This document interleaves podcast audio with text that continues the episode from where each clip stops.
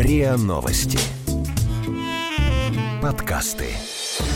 Страхи, ошибки, страхи, Страхи.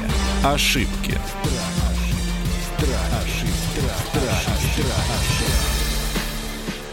Здравствуйте, это подкаст «Страхи и ошибки». Меня зовут Наталья Лосева, и в этом сезоне мы говорим и о страхах, и об ошибках, учимся с ними как справляться и разбираться с нашей жизнью. Сегодня мы поговорим о том, что случается с нами, мне кажется, довольно часто. О том, когда мы чем-то так увлечены, что вот за этим увлечением начинают разрушаться отношения. Хобби, которые разрушают отношения. Хобби, которые разрушают семью. У нас сегодня героиня, ее зовут Даша, и два прекрасных эксперта, вам уже знакомых. Любовь Черкасова, клинический психолог и экзистенциальный терапевт, и психолог, коуч, сооснователь проекта Forbes Anthology, бизнес-тренер Сергей Насибян. Здравствуйте, коллеги. Здравствуйте. Здравствуйте, дорогая Даша. Даша, Здравствуйте. Что, что у вас случилось? Расскажите, пожалуйста, вашу историю, когда ваше какое-то увлечение вдруг оказалось, что оно вытеснило, как я понимаю, да, что-то Скорее другое. наоборот.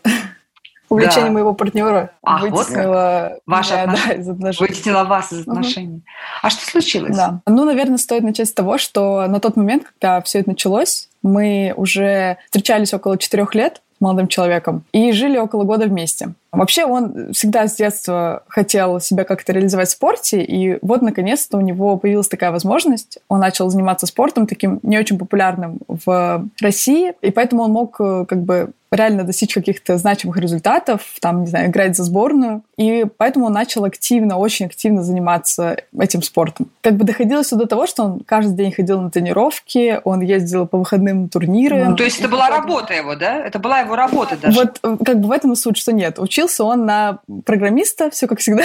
И это было скорее как хобби, которое постепенно начало заполнять все пространство. То есть, э, если я говорила там, давай сходим туда, то он говорил, я не могу, у меня тренировка. Я говорила, давай съездим на выходных, э, ну, не знаю, еще куда-нибудь. Он говорил, я не могу, у меня турнир. И было очень как бы, ну, тяжело. Я пыталась как-то даже поучаствовать в этом хобби, то есть э, посмотреть, не знаю, на этот спорт, позаниматься с ним вместе.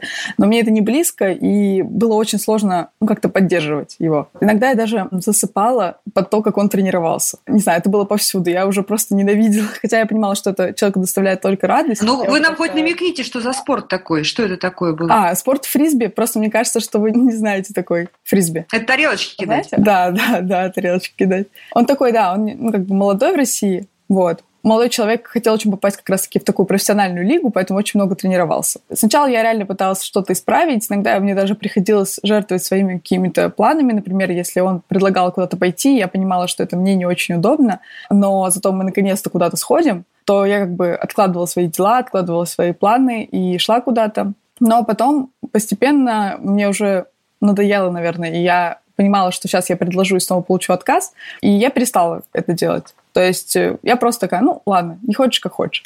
Начала как-то заниматься, наверное, своими делами, и потом по внешним течениям обстоятельств мы разъехались. И тогда, наверное, началось вообще все самое сложное, потому что мы не просто, наверное, перестали особо видеться, но мы как бы и- так мало общались, хотя и жили вместе. Так тут вообще общение свелось э, к такому, наверное, минимальному. Виделись мы очень редко, потому что у меня были свои дела, у него были свои дела. И так продолжалось достаточно долго, наверное, пару месяцев. Но потом началась учеба, и меня очень сильно затянуло в нее, потому что начались очень интересные предметы, команда новая. И я как бы реально стала очень-очень занята. А молодой человек, я не знаю, что у него произошло, но он вдруг понял, что что-то идет не так, и кажется, он теряет меня, как бы теряет со мной какую-то связь. И он начал, наоборот, э, предлагать мне куда-то ходить, что-то делать. Но тут уже у меня была как бы... Тут была, уже у вас как бы, была куча дел. Тут уже была моя, наверное, такая занятая жизнь, когда у меня было очень много учебы, очень много дел, и я уже не хотела жертвовать ими.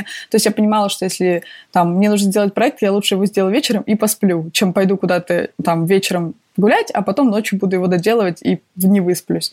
И я уже была как-то не готова идти на это. Ну, все время откладывала, переносила. Он начал на меня злиться, что вот, почему я с ним не вижусь, не провожу с ним время. И, наверное, вот на этой почве мы начали много ругаться, и в какой-то момент просто ну, я поняла, что уже как бы у меня нет вот этой связи с человеком, он уже очень много как будто бы не знает обо мне, потому что мы мало общаемся и мало участвуем в жизни друг друга. И мы вот расстались в конечном итоге. Вот, наверное, если кратко, то как-то так. Успехов-то он добился в итоге в своем этом фрисби? Да, можно сказать, что да, потому что он вот попал в эту команду, которую хотел, и ездил с ними там на чемпионат в Италию. То есть в целом он добился. Но потом, конечно, сказал мне, что на самом деле считает, что ну, не стоило так, наверное, забивать до меня и заниматься только фрисби. У меня куча вопросов таких женских, но я все-таки отдам слово нашим экспертам. Давайте. Ну, я бы, наверное, сначала хотела услышать какой-то вопрос, да, то есть если мы говорим о хобби, которое разрушает отношения, так мы это сейчас формулируем. Вот Давайте, у меня вопрос. Да. Это, это хобби разрушило их отношения? Ну, я считаю, что нет. А второй вопрос, что они неправильно сделали? А третий вопрос, а как сочетать хобби и отношения? Вот сколько вопросов. Ну, я немножко порассуждаю. Мне, наверное, сложно говорить о каких-то прямых ошибках. И вообще в таких ситуациях я предпочитаю двигаться в сторону сторону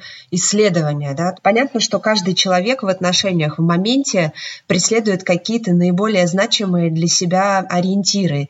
И когда-то этот молодой человек сориентировался на это фрисби, когда-то Дарья сориентировалась на свою учебу. Да? И здесь, ну, можно ли назвать это ошибкой в общежизненном плане? Сложно сказать.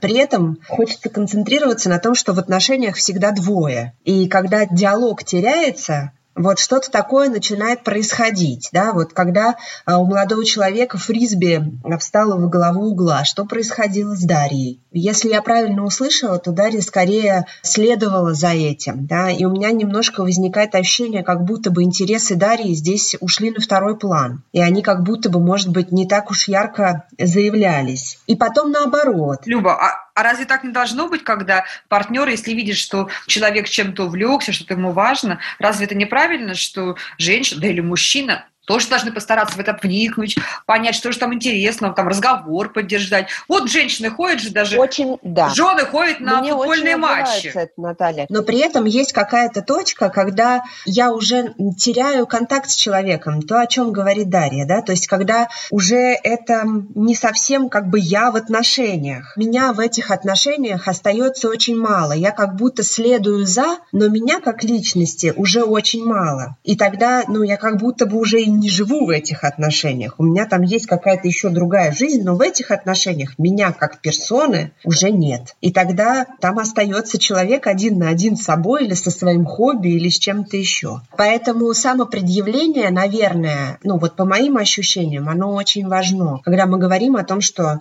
но мне тебя не хватает, я так не могу, я так не хочу. Мне важно то, что для тебя важно. Но мне важно и мы, как два, а не как ты плюс. Вот какие-то у меня такие отклики рождаются. Сергей, а вы что скажете? Сергей, знаете, что я думаю? Мне прям очень хочется, чтобы вы сказали, знаете, не только как эксперт, там, коуч и так далее, но и как мужчина.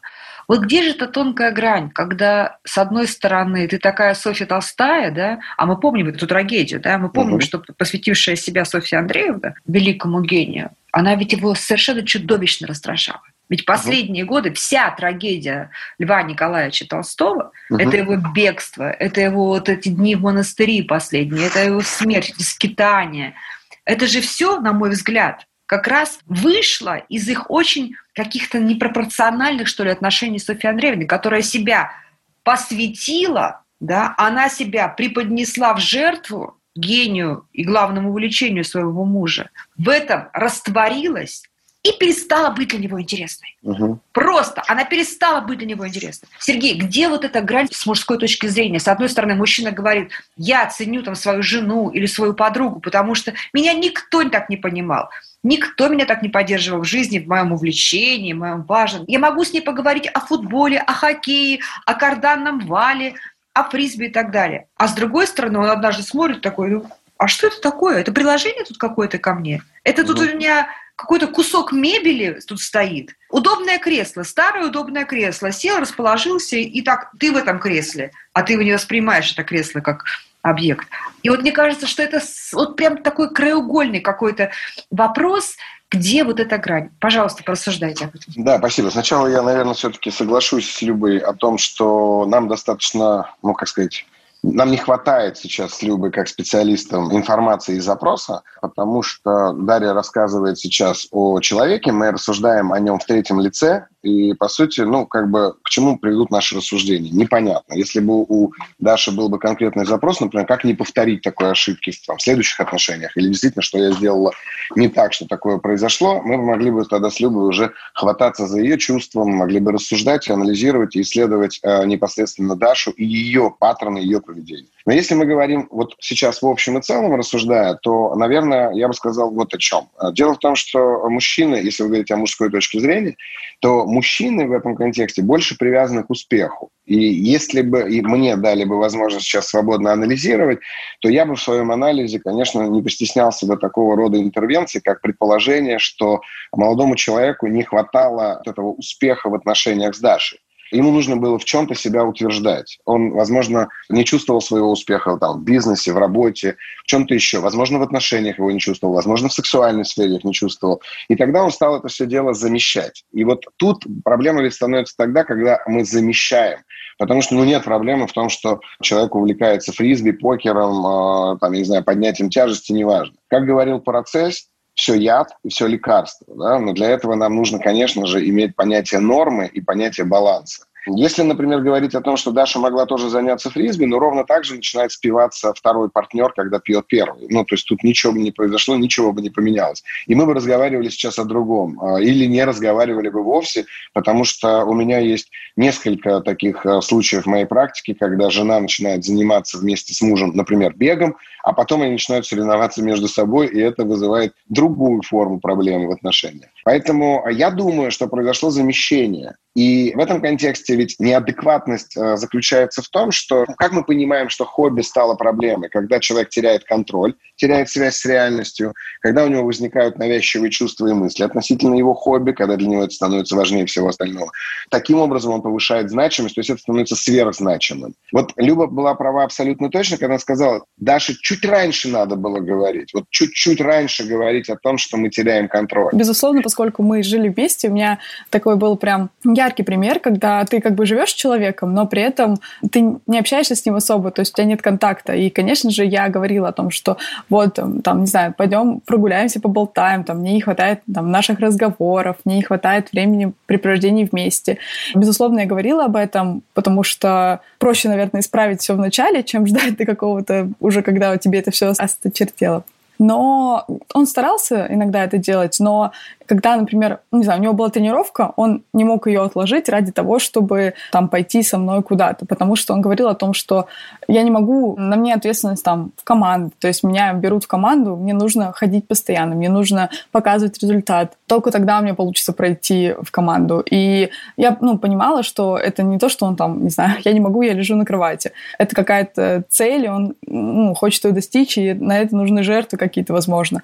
Но все равно мне кажется, что он ну, не хотел услышать, что вот мне этого не хватает. То есть ему казалось, что ну ладно, сейчас чуть-чуть не хватает, сейчас как только так сразу, потом будем ходить гулять, а как бы мне не хватало, не хватало, не хватало. И в какой-то момент я начала это замещать, наверное, чем-то другим, то есть друзьями, какими-то вещами. Да, Даш, но прежде чем вы начали это делать, ведь э, сформировался определенный эмоциональный фон с вашей стороны в этих отношениях. Вы обиделись на него, вы ревновали его, возможно, к этому увлечению. Что, что с вами происходило? Долгое время мне, наверное, было обидно, потому что я не очень понимала, как бы, почему так, то есть почему вдруг человек э, просто взял э, и все заместил этим спортом. То есть не то, что даже он, наверное, меня, он как бы с друзьями особо не виделся, если они не играли, конечно, в команде.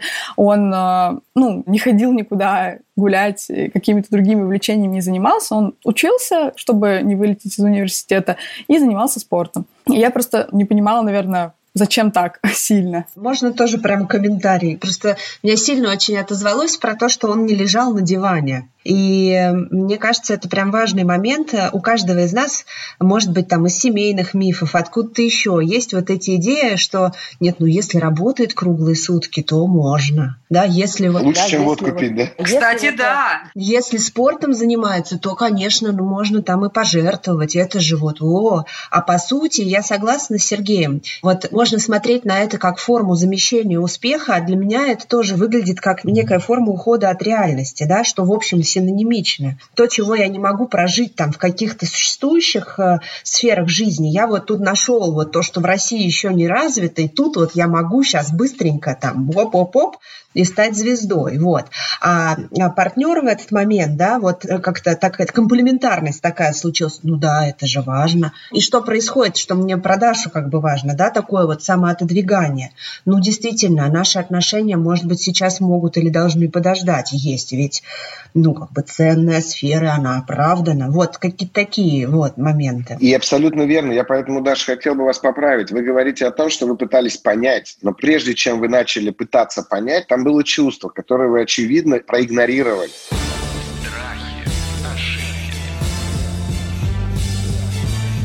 Страхи, ошибки. Какое чувство Даша проигнорировала, Сергей? Я предполагаю, что это обида, я предполагаю, что это могла быть какая-то ревность. Ну, это ревность к э, занятию, например. Изначально я, наоборот, как бы, ну, он занимался им до этого еще где-то полгода, но просто полгода он занимался обычным образом, то есть, э, не знаю, просто ходил там два раза в неделю тренировки. Поэтому изначально я относилась к этому спорту хорошо, и когда он сказал, что он хочет попасть э, в профессиональную команду, то, безусловно, я его поддержала. То есть, у меня не было какой-то обиды. Мне казалось, что он сейчас просто будет тренироваться, но я, наверное, не знала, насколько много он будет тренироваться. И потом, когда уже я начала понимать и замечать, что человек все свое время посвящает непосредственно спорту, то, наверное, да, у меня была какая-то обида, ну, не ревность, просто, наверное, обида и непонимание, почему он не пытается как-то, не знаю, подвинуть э, свои дела, возможно, освободить время, встать чуть раньше, сделать что-то чуть быстрее. Слушайте, ну, Ну, чувака была было. мечта, слушайте, ну у него Да, была мечта. Да, Ну, у он, него бы, была он бы мечта. попал в эту, ну, съездил бы два раза на соревнования и все. Ну, слушайте, Даш, ну, вам- может, вам надо было просто потерпеть, Сергей, ну, правда. Ну, вот человек увлекся, понятно, что это не стайерская, а спринтерская какая-то история, да? Пусть даже он какие-то свои проблемы решал психологически, какие-то травмы залечивал. Да ради бога, ну, пусть, правда, полгода бы он поубивался в, в этом спорте, ну, подносили бы ему патроны. Но все-таки, если мы говорим о том, как не допустить подобного, поэтому я все равно буду настаивать на том, что произошло в тот момент, когда Даша начала чувствовать эти негативные эмоции. Что вы-то сделали с этим? Люба права. Вы именно в этот момент на себя положили, забили и возвели его занятие фрисби, ну, в некий, ну, я не знаю, подняв на, на какой-то пьедестал и сказав о том, что да, это действительно очень важно. И это важно было для него, но почему-то это стало важно для вас. Ну, наверное, Важнее, я- чем то, что вы чувствуете. Да, когда я пыталась говорить, потом я поняла, что меня не слышат, и я просто поняла, что наверное, мне важнее сохранить отношения с человеком, чем вот как бы, не знаю, ставить какие-то ультиматумы и говорить, все, там, ты не слышишь мои чувства, и либо фрисби, либо я. То есть я не могла позволить себе, наверное, поставить его перед таким выбором. Круто. Люба, я, с вашего позволения, задам вопрос, после чего я очень хочу дать вам слово в этом смысле. Скажите, пожалуйста, а в вашей семье, в родительской семье вообще было не принято делиться чувствами и эмоциями? Как бы как родители между собой общаются или со мной? Как родители, как вы с ними общались? Вот в вашей родительской семье как поступали с эмоциями и чувствами? На самом деле у нас, ну, общаются как бы довольно открыто. Может быть, папа в меньшей степени, но, например, мы с мамой довольно открыто делимся между собой эмоциями, и а, мама с папой также делятся эмоциями. Папа, наверное, просто высказывает свои какие-то Хотя и эмоции тоже, но, может быть, чуть в меньшей степени. Но я не скажу, что вот у нас такая семья, как я знаю примеры, когда принято, не знаю, стерпеть и разойтись в разные комнаты, и потом прийти и ничего друг другу не высказывать. То есть такого нет. А мне кажется, есть большая разница, знаете, в чем? Вы скажите, даже как у вас. Вот одно Мгм. дело, когда ты вспылил, да, и вот все высказал, высказал, выговорил, ты меня не понимаешь, я пришел с работы, такой-то, такой-то, там, не знаю, это у меня рубашка не глажена. Вот это одна история, делиться эмоциями. А мне кажется, другая история, когда люди говорят друг другу, слушай, ну я понимаю, что ты устал, ну пойми меня тоже, да, ты когда вот накричал на меня вчера, мне было так больно, и я вот весь день об этом думала, понимаешь, ну это все-таки мне тяжело, вот когда со мной так вот, коллеги, да, Сергей Любовь, это же разные истории делиться эмоциями. Одно дело просто позволить себе высказать, да, что иногда бывает то, чем называется эмоциональная распущенность. А другое дело Мгм. очень искренне сказать, мне было так больно, когда вот вчера это произошло, ты мне так сделал больно, я вот тут и тут и чувствовала. Вот у вас как было в семье? Наверное, и так, и так. То есть сначала шло какая-то эмоциональная, вот такая, возможно, резкое высказывание резкой эмоций, а спустя какое-то время человек мог прийти и сказать, вот, э, там, да, я вспылил, но я пытался донести вот это, мне обидно, мне неприятно. То есть вот так скорее. Мне хочется поддержать э, идею Сергея, может быть, немножко отшагнуть только в сторону, ну, именно, так сказать, единичной Даши, в том плане, что у меня есть такое ощущение, что когда на кону отношения или там принятие меня другим, я не чувствую права выразить свой протест. То есть вот э, если ну, чуть сузить эту воронку, то, может быть, мы вот про это говорим сейчас, что когда есть другое, есть его увлечение и прочее, то я не совсем чувствую себя вправе ну, противостоять этому как персона, потому что я очень опасаюсь, что буду оставлена или да, мои отношения закончатся. Меня не примут такой протестующий здесь. Вот. И у меня какой-то вот, э, ну, в продолжение слов Сергея какие-то такие мысли рождаются. Что скажете, Даша? Да, да, я просто задумалась. Наверное, изначально так было, что мне казалось, что я, ну, не могу, не имею права, то есть как-то протестовать там абсолютно, это да.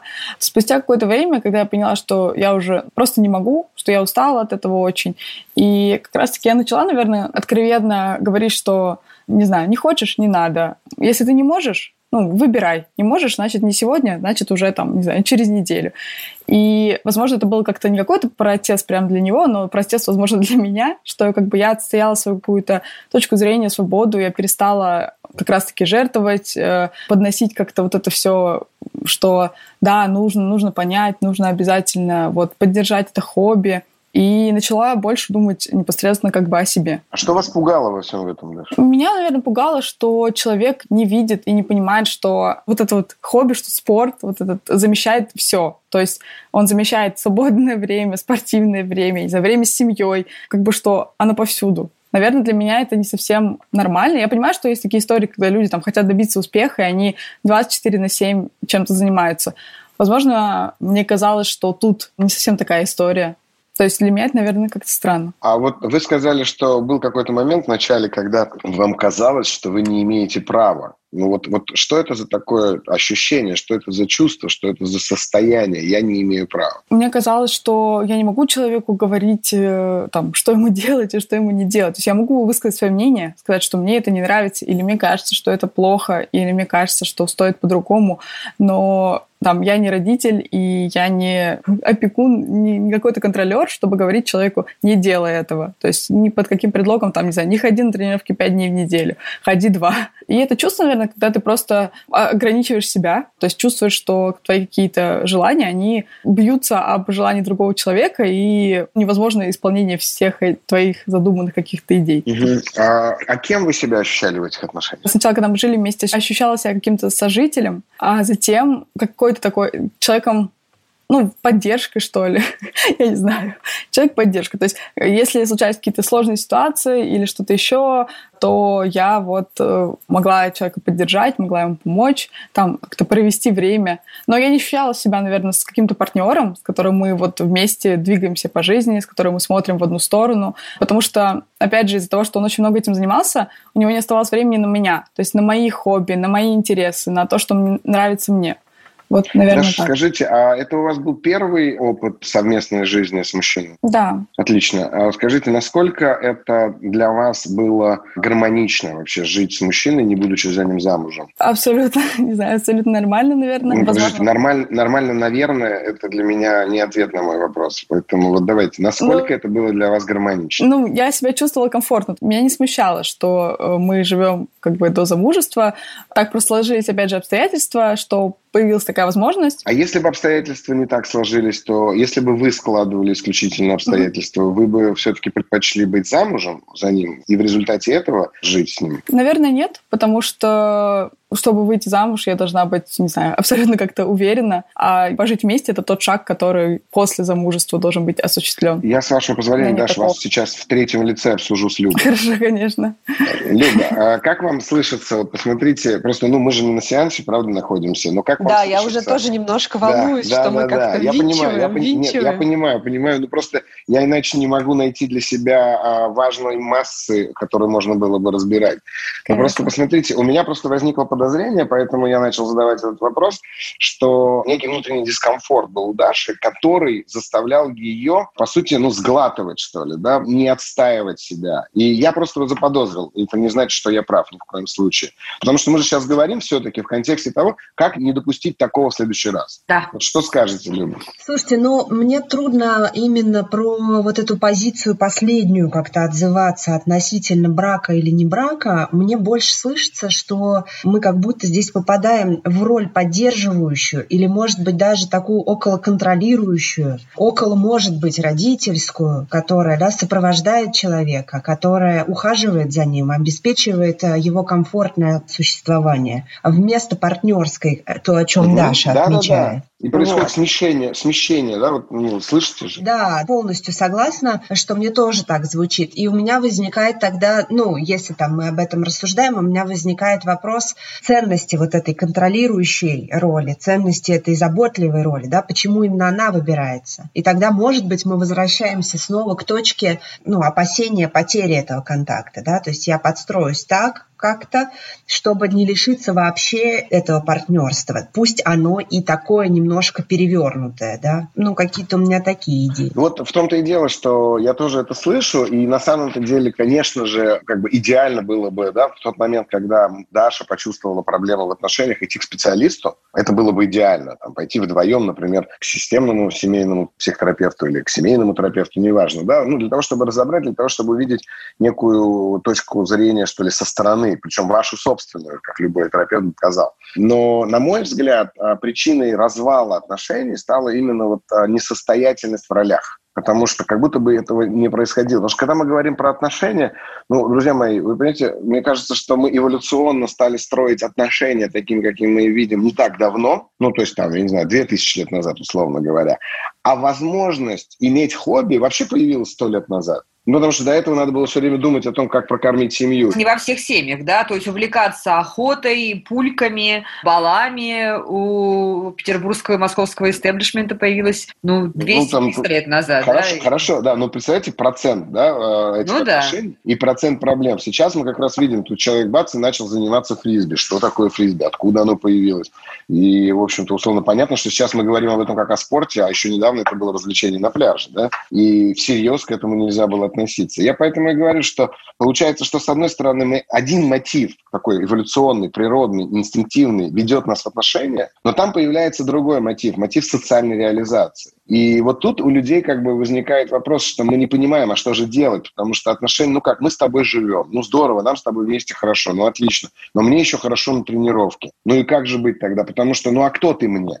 Ты мне жена, у нас уже дети, и тогда я понимаю, нет, не, не так. Ты мне просто сожительница, подруга, и мы с тобой вроде как должны делать, чтобы нам было хорошо друг с другом. Понимаете, вот я слышу здесь как раз-таки вот эту перевернутость, о которой сказала Люба, потому что как будто бы есть какое-то несоответствие ролей в этих отношениях. Вот что вижу и слышу я. То есть в сухом остатке, на ваш взгляд, дело не в хобби, дело не в том, что один из партнеров на какой-то период времени увлекся чем-то так, что вот это что-то поглощает его время, в том числе, которое хотелось бы, чтобы было в паре. Да? Дело не в этом. Да, дело в нарушенных э, ролях. Ну и как же правильно себя вести в следующий раз э, человеку, который вот ты видишь, что вдруг что-то в отношениях пошатнулось, и жена увлеклась, не знаю, танцами или... Ну, здесь очень важно вот этот момент. Даша его отметила, как сначала мне казалось, что я не имею права. Вот это была точка, которую нельзя было проходить, ну, там, не обращая на нее внимания. Я имею право требовать, я имею право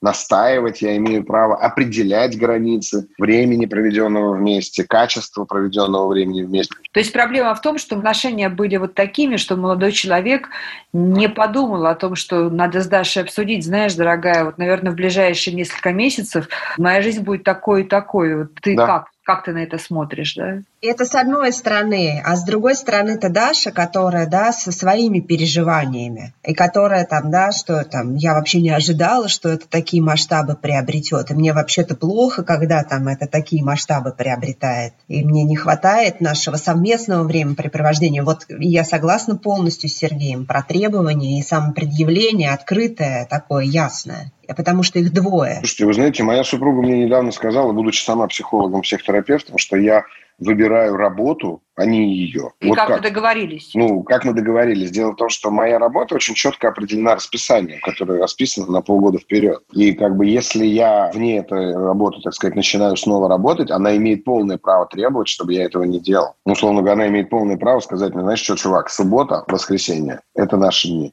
А вы ей говорите, а ты, а ты хочешь машину новую, говорите вы ей, поэтому мне нужна а, суббота и воскресенье. Нет, она точно мне говорит, нет, не хочу. Она мне говорит, нет, не хочу. Ну да, есть, есть и другие важные вещи. Конечно. Слушайте, какой, мне кажется, замечательный пример в финале этого эпизода.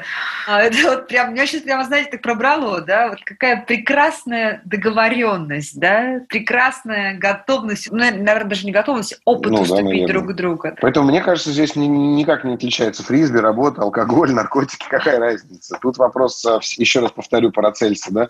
Все в малых количествах лекарств, в больших яд. Друзья, я надеюсь, что вы послушаете этот эпизод, может быть, еще раз, проанализируете историю, потому что я для себя очень много сделала каких-то выводов и заметок на полях, потому что это, конечно, больше, чем просто частный случай, и больше, чем увлечение спортом. Это вообще история про договоренности в отношениях. Вот чего нам не хватает очень часто, договоренности об отношениях. Мы себе почему-то позволяем договариваться об отношениях или не умеем этого делать. Мы говорили о том, как хобби разрушает отношения, а договорились о гораздо более глобальных вещах. Мы обсуждали это с прекрасной Дарьей, которая пришла к нам со своей ситуацией, с клиническим психологом и экзистенциальным терапевтом Любовью Черкасовой и психологом, коучем, сооснователем проекта Force Autology, бизнес-тренером Сергеем Насибяном. Это был подкаст «Страхи и ошибки». Подписывайтесь.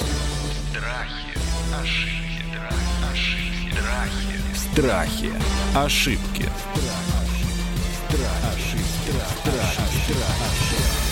Слушайте эпизоды подкаста на сайте ria.ru в приложениях Apple Podcasts, CastBox или SoundStream. Комментируйте и делитесь с друзьями.